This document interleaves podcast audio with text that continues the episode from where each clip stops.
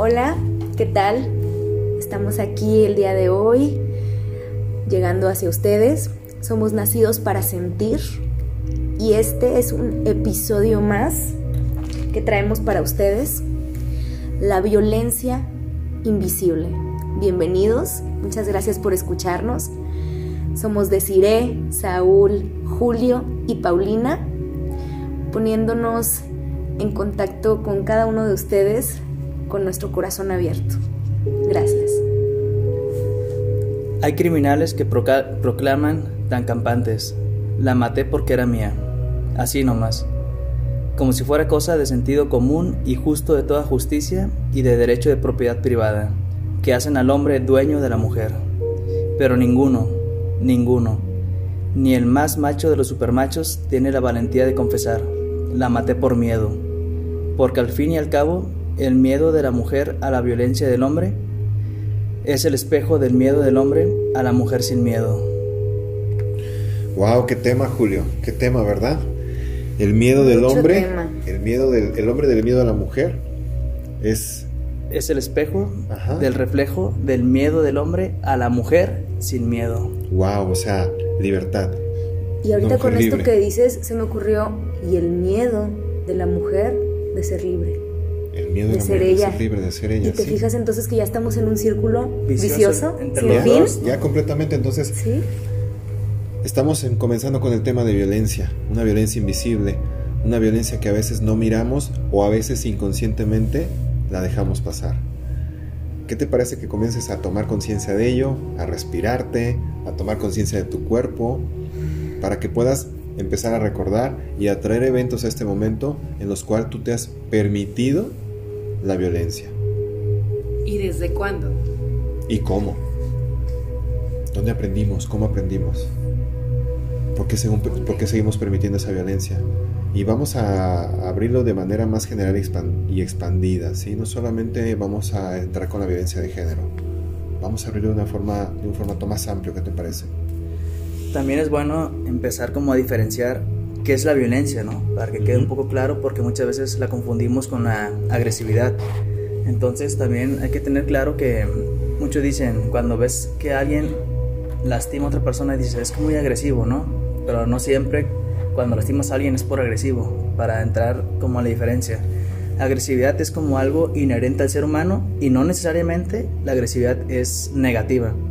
Alguien agresivo puede ser una persona que lucha por sus metas, que no se rinde tan fácil. Entonces, esa es una agresividad del ser humano. Y la violencia es cuando tú ya tienes toda intención, llámese de humillar, de lastimar, de maltratar, de desvalorar o de lastimar a otra persona. Entonces, cuando tú ya tienes la intención de dañar a alguien, ya estás, ya siendo violento. En cambio, la agresividad puede sí lastimar a alguien, pero por defenderte, por una reacción al ser humano. Entonces, si va quedando claro, la violencia es cuando tú ya tienes todo el dolo o la intención de dañar. Y a veces la agresividad puedes dañar, pero por defenderte a ti mismo, como una conducta del ser humano. Ok, para poder diferenciarlo bien, ¿no? Puedo tener a lo mejor esta conducta o puedo a lo mejor percibirme como ciertamente algo agresivo, pero no necesariamente voy a ser violento. Violento, exactamente.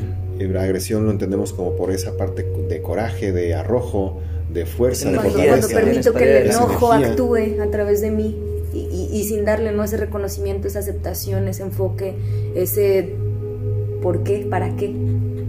Por ejemplo, en clases, ¿no? Que está la maestra o el maestro en el pizarrón eh, escribiendo algo y un compañero molesta a su otro compañero. Al que está molestando por defenderse, lo agrede y es cuando el maestro justamente voltea y lo ve y dicen, él es el violento. ¿Por qué? Pero están viendo que no es violento, sino que se está defendiendo. Y es el último que vieron y le tocó. Y le tocó a él. Y lo tachan de violento, pero no, él por su agresividad, que todos como seres humanos la tenemos, unos más marcada que otros, él por defenderse, pero es eso, no está siendo violento, él se está defendiendo nomás. Podríamos decir que esta agresividad, vamos a decirlo así, un poquito es natural, porque como bien lo estás planteando, podríamos decir que viene de nuestro primer cerebro es una de las es una respuesta o es una reacción, ¿no? Reptiliano. Viene del primer cerebro, reptiliano. Este cerebro está condicionado o, o, su fundamento es responder o huir, atacar o huir. Entonces estaríamos vinculando esa agresión por algo, por una situación natural y la violencia ya sería que le metemos algo o informaciones conscientes ya. O sea, aparte de ser agresivo, tengo ya conciencia de que te voy a hacer daño con esta agresión. Quiero lastimarte. Sí, quiero lastimarte ya. Exactamente. Entonces, vamos entrando ahí por esos temas. Hay un experimento muy bueno también. Esto es para hablar de factores y cada uno que nos están escuchando los pueden ir analizando y, y para empezar a hacerlos conscientes que estos van a ser factores que hacen que una persona aumente la violencia y la otra persona aumente la probabilidad de recibir violencia. Es un experimento que hizo el psicólogo uh, Philip Zimbardo. Este, de hecho hay un libro y ya hay películas también de esto. El libro se llama El efecto Lucifer, el porqué de la maldad. Él en Estados Unidos, eh, no me acuerdo en qué universidad, hicieron ese experimento y la universidad, muchos de sus salones... En Stanford, la universidad Ah, Stanford. Stanford. Muchos de sus es salones... un experimento muy famoso. Este, los hicieron cárceles, o sea, pusieron barrotes y todo, así como si fueran literalmente una cárcel. Hizo un experimento, no nomás a los universitarios, sino abierto a la gente, de a ver quiénes querían entrar al. De hecho, por ahí hay, porque esto, esto lo pueden eh, googlear, de hecho, por ahí lo encuentran, eh, Philip Zimbardo, el, el, el experimento ajá, del efecto Lucifer. Eh, está, está, está muy padre, bueno, está, pueden encontrar muchísimas imágenes y eh, fue un experimento muy popular. Y de hecho, esta parte que dices está en, en, en imágenes, por ahí hasta el el cartelito de cómo reclutó él las personas, que no dijo para qué él obviamente era, simplemente dijo, eh, es un experimento psicológico y te vamos a pagar. Si quieres sí. participar, llámanos, ven con nosotros y ya y está. eso sí, todas las personas que entraron se les hizo previamente una evaluación psicológica uh -huh. para que estuvieran sanos mentalmente y emocionalmente. Entonces, ya ahora sí que entraron al experimento, ya que estaban las personas seleccionadas, ahora sí se les dijo, tú vas a ser policía y tú vas a ser este, criminal. Entonces, que la única regla que dijo es que no pueden tocar físicamente, los policías no pueden tocar físicamente a los reos o a los que eran los criminales. El, el experimento estaba basado para hacerse en dos semanas, pero la primera semana lo tuvo que suspender de tan fuerte que se puso todo el, Creo como el experimento. al quinto día máximo. Al séptimo, no, ¿Séptimo? al séptimo entró la que otra psicóloga y le dijo, observa este experimento y ella le dijo, no te das cuenta de todo lo que está pasando, lo tienes que detener. Y al octavo, noveno día ya lo, es cuando se, lo, paria, se lo pararon, pero ya en la primera semana lo querían terminar. Entonces, ¿cuáles fueron los resultados de aquí?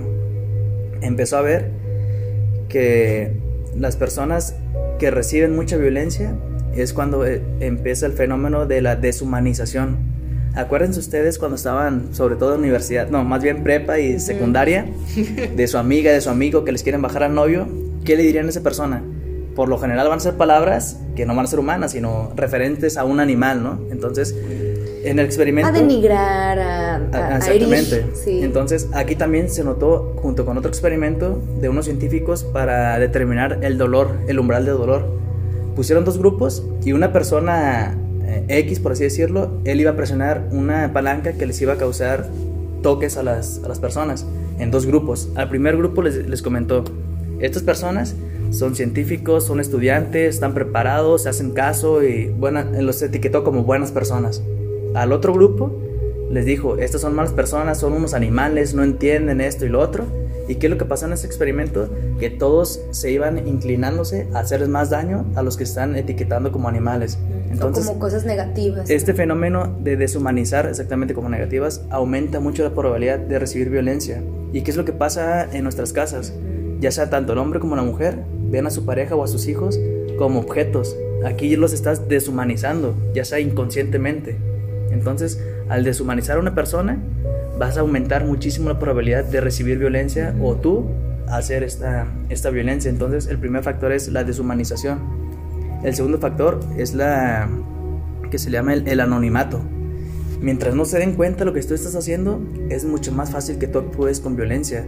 Es lo, cuando roban, cuando saltan, ¿qué hacen las personas? Se tapan la cara, usan lentes, usan gorras. ¿Por qué? Es un anonimato. No nos vayamos tan lejos, métanse a las redes sociales.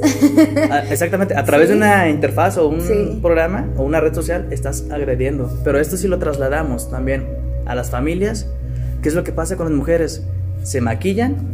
Ay, comadita, me caí, me lastimé, me pegué con la puerta están escondiendo la violencia. Por lo tanto, su pareja en la casa, como dicen, no están diciendo nada que yo estoy agrediendo, me mantengo en un, anonimato. En un anonimato. Entonces, ese anonimato, mantenerte ahí, va a hacer que aumente muchísimo la violencia dentro de la casa. Les da fortaleza, ¿no? Para sí, te sientes seguro de cierta manera, porque no te van a demandar, no te van a hacer nada. Entonces, Aparte, en este experimento de, de, de Simbardo, me hiciste recordarlo porque es muy famoso, lo, lo estudiamos de repente por ahí en la universidad, quienes Ujú. estudiamos psicología. Y algo que me resultó a mí muy interesante de este experimento es cómo a los carceleros, y, o sea, a los policías, los policías. Y, y a, los, a los reos o criminales se les dio una sola indicación. Simplemente se les dio su uniforme o lo que sea que iban a portar y se les dijo, tú métete en tu papel. Tú haz lo que, lo que tú, eh, tú eres policía, métete en tu papel. Solamente no permitimos agresiones físicas. Esa fue la única indicación. ¿Y qué fue lo que empezaron a hacer los policías? Bueno, tú, tú lo sabes. Ese- eso que dijiste ahorita es el otro fenómeno, la desindividualización. Yo ya no soy, en este caso Julio, yo ya soy policía, por lo tanto me meto en el papel de policía y voy a actuar como tal. Y los criminales decían, si yo soy criminal, entonces no le voy a hacer caso a los policías. Se metieron tanto en su papel que es la desindividualización. Te sales de tu persona y a través de ahí es más fácil actuar, hacer cosas que normalmente no podrías hacer. Mm, Y, Y- y, y resulta esto clave en la mayoría de las personas, Julio. Hay otro experimento que está en redes sociales, está me parece que en Facebook, donde hay una chica que va y hace una prueba y se pone en una ciudad. eh, está con poca ropa y se pone ahí diciendo, tóquenme, háganme lo que ustedes quieran hacer. Ah, sí lo he visto. Ay, es muy está Está impresionante, crudo, muy- ¿sí? muy Está fuerte. impresionante al grado que llegan a introducir a la parte física, ¿sí? Hasta Ujú. dónde llegan a acceder de, de manera física con la chica. Es lo que tú precisamente estás, estás planteando, la Deshumanización, Deshumanización y desindividualización. e inciviliz- incivil- Desensibilización. sensibilización, perdón. O desensibilización. Sí. Entonces, creo que esos son los, los factores que más, que más nos van a traer para poder ver de manera distinta la violencia. ¿Qué influye? ¿Qué influye? ¿Qué está atrás de todo esto? ¿Por qué, por qué nos permitimos esa... no vernos como humanos? Tal vez puede ser también como luchas de poder que tiene una persona o de querer imponer tu voluntad en, en todo lo que haces. Pues tus bueno. creencias, ¿no? Porque era la parte que decía, ¿no? Yo ya me convertí en el policía Sí. o yo ya me convertí en el reo. Entonces, ¿cuál es mi creencia de un policía? ¿Cuál es mi creencia de ser un O reo? siento que tengo poder y que no va a haber consecuencias, como decía Julio, Ujú. y pues me meto en el papel y, y- y dispongo porque pues tengo el poder y no va a haber consecuencias. Pero solo es en ese papel. ¿Qué pasa en general, no? O sea, ¿qué me estoy creyendo yo quién soy? ¿Qué es lo que estoy haciendo, no? ¿Qué es lo que me estoy convirtiendo? Y fíjate, en esta parte ahorita estamos hablando del que es la víctima y el victimario, pero hay, hay un tercer elemento. Que en este caso Philip Zimbardo, que es el psicólogo que creó todo este experimento, él dijo, yo estoy haciendo este papel y no me di cuenta hasta que vino otro psicólogo de fuera y observó todo. ¿Qué es lo que dijo? No te das cuenta de la violencia que está ocurriendo. Ah, eso sí, cabe aclarar que en el experimento nunca se golpearon ni nada, pero ya llegaban al grado de que desnudaron los policías a todos los reos y los hacían hacer pirámides humanas y se burlaban. O sea, ya O sea, estaba fue un grado, violencia de otro un grado grado, de humillación psicológica. muy fuerte. Sí. Entonces le decían a Philip Zimbardo, no estás, no estás dándote cuenta de todo lo que estás ocasionando. Y ahí Philip Zimbardo dijo, lo que yo estoy haciendo, y acuñó este término, maldad por inacción. No hacer nada también tiene consecuencias. ¿Y cuántas veces? Estoy en- viendo algo que está sucediendo y no hago y no nada. El famoso bullying en la escuela, se burlan tus compañeros o en casa. Que el papá, el tío o alguien abuse de, un familiar y a veces la otra persona, la mamá o el papá, se voltean y no quieren, No no, quieren hacen nada. Y también no hacer nada, estás permitiendo tú entonces Es una omisión. Y, y Una eso, omisión, eso aparte de ser muy común en violencia, que bueno, también esto es violencia, eso ocurre mucho en violaciones, por ejemplo. Exactamente. Este tema de- del el me hago de la vista gorda porque pues es más fácil para eh, cómo estamos funcionando la familia, mira ya, ¿para qué llegas a alterar esta, no, esta dinámica que ya tenemos al acusar a tu abuelo, tu tío, tu padrastro, a, a quien sea que haya sido el agresor, ¿no? Es como, no, no, no, no, no es cierto, prefiero evadir, ¿no? Lo, lo que, lo que está, Sí, lo que está enfrente de mí. evadimos mucho, pero también aquí a los que nos escuchan es bueno aclarar que no por decir esto de que no hacer nada también tiene consecuencias, no significa que cuando tú veas algo siempre participas. ¿A qué me refiero con esto? De que tomes en cuenta de que si hay un, hay un asalto a mano armada, van a balacear a alguien, o sea, también no es, Cuidarte tú. no es hacerte como el héroe y meterte en todos lados, o sea, también... Es discernir, ¿no? Ajá. Tener una capacidad de discernimiento y no nos vamos a meter o en un conflicto mayor, ¿no? Ándale, exactamente. Entonces también es eso, meterte hasta donde puedas tú eh, evadir, perdón, evitar más bien cierto tipo de, de violencia quiero mencionar nada más antes de pasar a la, a la, parte que, nos, que vamos a ir hacia allá, hacia la parte individual, eh, Saúl. Me gustaría mencionarles aquí a quienes nos escuchan unas cifras actuales. Eh, esto, por ejemplo, estas cifras son sacadas de eh, el Consejo Ciudadano de la Ciudad de México de, contra la violencia de género y nos dicen que al día de hoy, por ejemplo, ante esta situación de, de, pandemia, contingencia, de quédate en tu casa, la violencia ha aumentado alrededor de 40% y al día de hoy, tan solo en la Ciudad de México, o sea, no tenemos estadísticas nacionales, no sé si las haya, me, me pondré a buscarlas, eh, se están recibiendo 316 denuncias al día y ellos consideran que solamente están recibiendo el 25% de, de, las denuncias del total, o sea que solamente el 25% de la violencia doméstica es denunciada. O sea, como nuestro tema, todavía hay mucha invisibilidad. Exacto, sí, sí. Y, y, aquí esto es, me parece muy clave estas cifras y decir esto para lo que vamos a pasar, a, claro. a, a continuar. También aquí, como nos comentaba una amiga de los servicios de salud de Nayarit, aquí también han aumentado un poco los, los casos, pero de violencia extrema. Uh -huh. Violencia extrema donde ya tienen que ir por la persona a su casa y llevárselas a un refugio. A un refugio. Entonces, ¿qué está pasando verdaderamente? ¿Es el confinamiento o qué es? Fíjate una pregunta y con eso podemos abrir que, eh, que he recibido mucho de, de mis últimos eh, pacientes, clientes, es eso, ¿no? Es como, ay, pero ¿y esto es como que por la pandemia o es nuevo o, o siempre había estado, ¿no? Eh, hay mucho esa pregunta. O como es por la situación ahorita nada más, o qué está pasando. O, sea, o la situación está Exacto. invitando a que esto se esté mirando ya de una manera mucho más. Exacto, porque eh, no es que abierta. sea nuevo, no es que sea nuevo, ya estaba, ya existía. Es que es como dijimos, dijimos creo en el primer post, en el primer podcast, no recuerdo en cuál, pero era la parte de, de estar atentos, ¿no? De, de, ahora sí, o sea, siempre he estado, pero ahora estoy en mi casa, ahora estoy... Ahora puedo verlo. Puedo verlo, puedo, eh, me, ahora sí me incomoda, ¿no? Antes por mi día a día. No ahora, correr. ahora ya no puedo Exacto. dejar de evitarlo, ahora ya no sí, puedo rechazarlo. Porque aquí está. Ahora ocupo aquí atenderlo, está. porque ahora es tan evidente que ocupo atenderlo. ¿Qué te parece? Ya no puedo estar en, en la inacción, ¿no? Uh -huh. Ya no podemos estar en la inacción. Entonces, bueno, ya estamos descubriendo que efectivamente hay diferencias, que sí hay violencia, que sí hay violencia contra los otros, que sí hemos aprendido mucho de ello, e inclusive lo seguimos repitiendo e inclusive lo seguimos enseñando. Tómate un respiro porque vamos a empezar a ser responsables de nosotros mismos. Exacto. Ocupamos ser responsables de lo que sentimos, de lo que pensamos y cómo actuamos por ende. Les voy a decir algo que, perdón, ¿Sí? para los, todos los que son papás por ahí que nos escuchan, les voy a decir algo que escucho mucho de, de, de mis papás, ¿no? De los papás. Les vamos a dar ahorita su nalgadita a tiempo. Ahí les va, prepárense. que ahí les va su nalgadita a tiempo. Qué buena estuvo esa.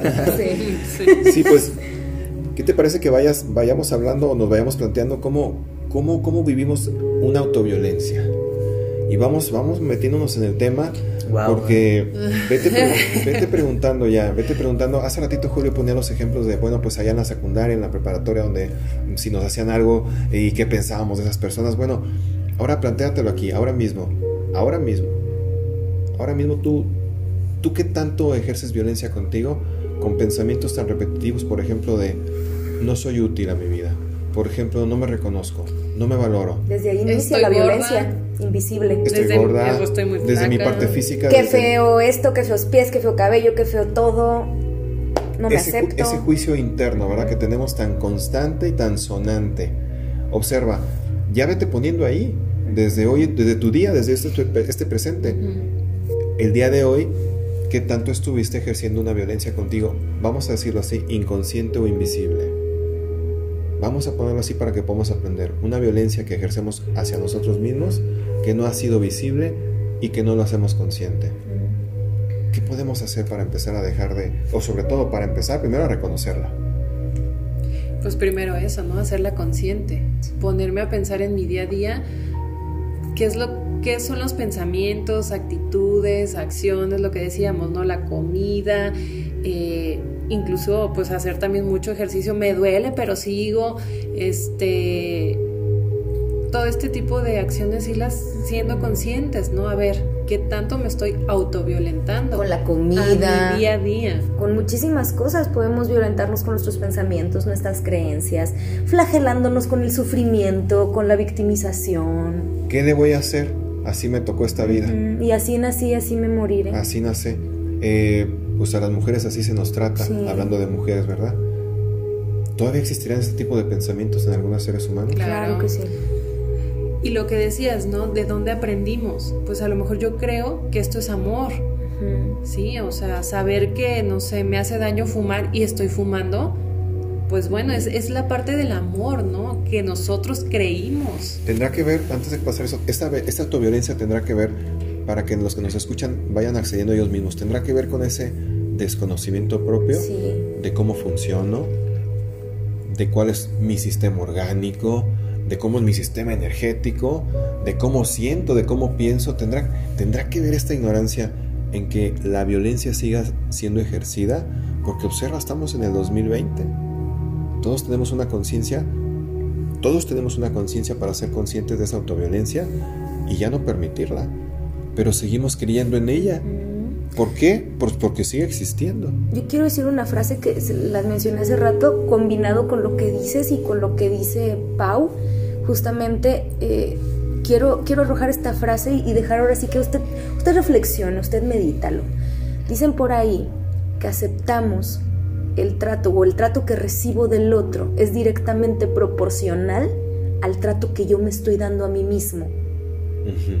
Acepto del otro el trato similar Al que yo, al me, que doy. yo me doy. Pero es el que no queremos mirar. Digo, Exacto, no, y entonces mejor me pongo en el papel de víctima, es más fácil, es más sencillo. Y en este caso entonces también empezar como a mirar desde qué tanto te valoras, o más bien desde cuándo empezaste a desvalorarte, ¿no? Sí, completamente. Creo que tendría que empezar a... Oye, tanto que estoy con una persona que no me valora. Hablando, por ejemplo, ya de, de violencia a lo mejor en la pareja. Sí, Sí. responsabilizar todavía al otro, ¿no? No me valora, no me entiende. Es que yo quisiera que Sí. me quisiera Es de que otra no me manera. Sí, pero de todos modos, a pesar de que yo lo creo, yo lo estoy aceptando del otro. Exacto, hacia Sí. allá. Fíjate cómo lo vamos planteando para que te vayas dando cuenta y vayas descubriendo tú que estás escuchando. Sigues intentando hacer responsable al otro de lo que tú sientes y piensas. Y eso es una forma de autoviolencia. Y entonces se lo cuelgo al Se otro cuelgo. y entonces, ay, tú me maltratas, pero es el maltrato, o sea, es, es- es esta cadena sin fin. Es este intercambio círculo. sin fin de un agresividad. sí. Exacto, un círculo vicioso. Un círculo vicioso en donde pues yo creo que es todo lo que existe. Y como es lo que conozco y es lo mismo que me hago a mí mismo, pues también creo que tú me lo haces y terminas haciéndolo, porque pues sí, ¿por qué no? Lo permite. Sí, me lo permito. Sí, porque no, no lo conozco, no conozco otra manera, entonces, pues obviamente lo voy a permitir, no es para mí lo conocido. Y vuelvo a lo que decía Saúl, como no me conozco, pues entonces no sé otra manera de. Claro. No me cuestiono. Y voy a caer siempre en la repetición Va a constante. En la repetición constante. Pero ojo, ojo, recuerda que te tienes. Te vamos a ir dando algunos tips para que puedas ya prescindir de esta información, que en algún momento ha sido sagrada, perfecta, tan así que aquí nos tiene. Pero creo que ya tenemos la capacidad de ir desprendiéndonos de alguna información y siendo responsables y conscientes de esa autoviolencia que ejercía o que sigo ejerciendo y poder permitir pararla, poder permitir hacer una pausa, poder ejercer mi discernimiento, mi lucidez y decir, no elijo esto en mi vida ahora, no quiero esto en mi vida y ponerme inmediatamente en marcha y en práctica. Compréndelo, eres un ser libre, libertad de sentir, de pensar y de actuar. Y tu libertad está por arriba de cualquier persona, situación o cosa. Y además Sí. de que eres... Ah, perdón. No, no, no, Julia, adelante. Además de que eres un ser... Un ser libre, también te tienes que dar cuenta que eres un ser completo. ¿Por qué? Porque si no voy a decir, es que yo necesito a esta persona, yo necesito un cariño, necesito esto. Por lo tanto, si, eh, como estamos hablando ahorita, si yo no me conozco, si yo no me valoro, entonces muchas veces la violencia puede ser desde que te digan gordita o gordito. Pero como yo no me valoro, Lo no voy lo voy a permitir y, no, y que me diga gordito, que me diga gordita, me voy a dejar. ¿Por qué? Pero me está afectando. Y Pero si me quedo dicen callado. gordita, gordito, aunque, no, aunque me esté afectando, pero he, he- he logrado aprender a percibirme así. Entonces digo, pues el gordito, la gordita, pero estoy en incoherencia. Te si conformas fijas, con eso. Te conformas. Y ahí te quedas y ya tienes que cumplir ese rol. Y eres el Pobre de ti que bajes de peso porque eres el gordito. Me estás oyendo. Lo que decías del amor, Julio, también, ¿no? O sea, cómo le pedimos más al otro. Es que no me ama lo suficiente, es que no me da lo suficiente. Pues sí, pero pues si yo no lo tengo, si no me lo doy yo, obviamente cuando me lo dé el otro me, me voy a quedar falta de. De hecho, algo facilito así para que, para que lo, lo ponga en práctica rápido, no un minutito lo, lo va a lograr ahí, que usted que nos está escuchando. Esos reclamos que hace a su pareja o, o- o a alguien en específico, ¿no? De- bueno, pongámoslo más fácil a la pareja, esos reclamos que yo le hago a la pareja, eso que, que observo que, que no me da, como dice mi compañera por ahí. ¿Qué pasaría si esos reclamos los pongo en primera persona? ¿Qué pasa si en lugar de decir, es que tú no me quieres lo suficiente, qué pasa si digo yo? Observe ahí. Ahí está la respuesta. Ahí es el secreto, ¿verdad? Sí. Yo no me quiero lo suficiente y por lo tanto estoy ejerciendo esa violencia. Exacto. Y como esa violencia está interna y no la puedo mirar, la voy a proyectar.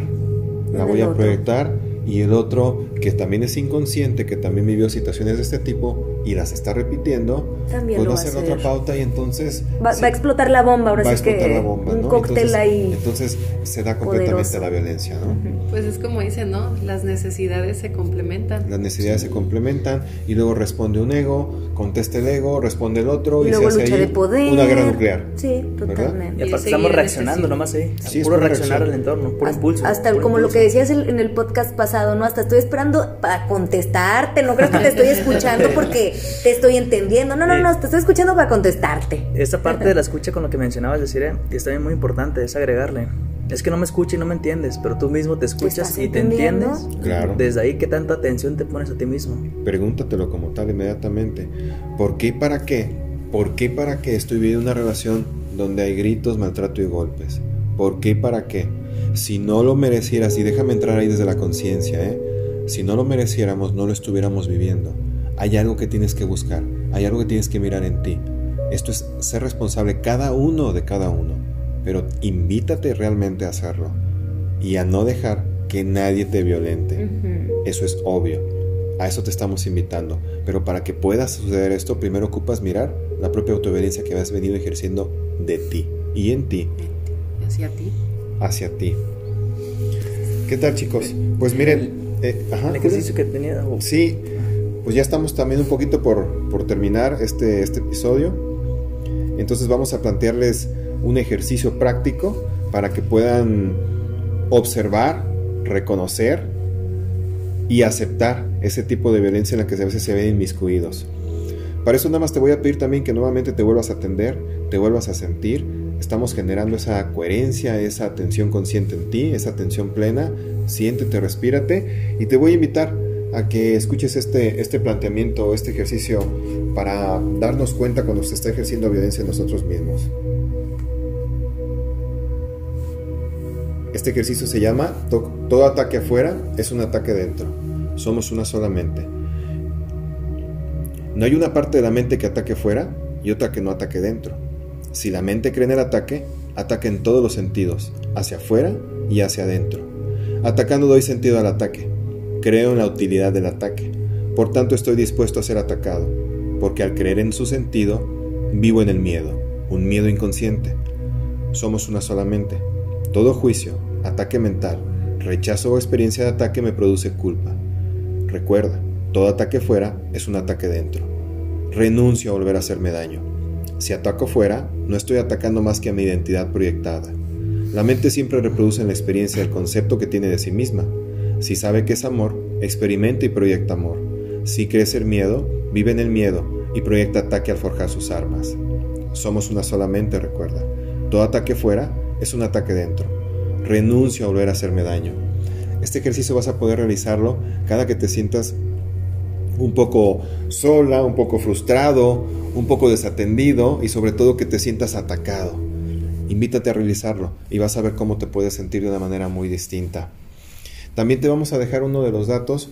Hablaba hace rato con mi amiga eh, si, hay, si está habiendo violencia de género, si está, violenta, si está habiendo casos muy específicos de violencia contra la mujer, te vamos a dejar el número y el dato para que te comuniques con los datos de servicios de salud de Nayarit. Es el número 311-129-5000.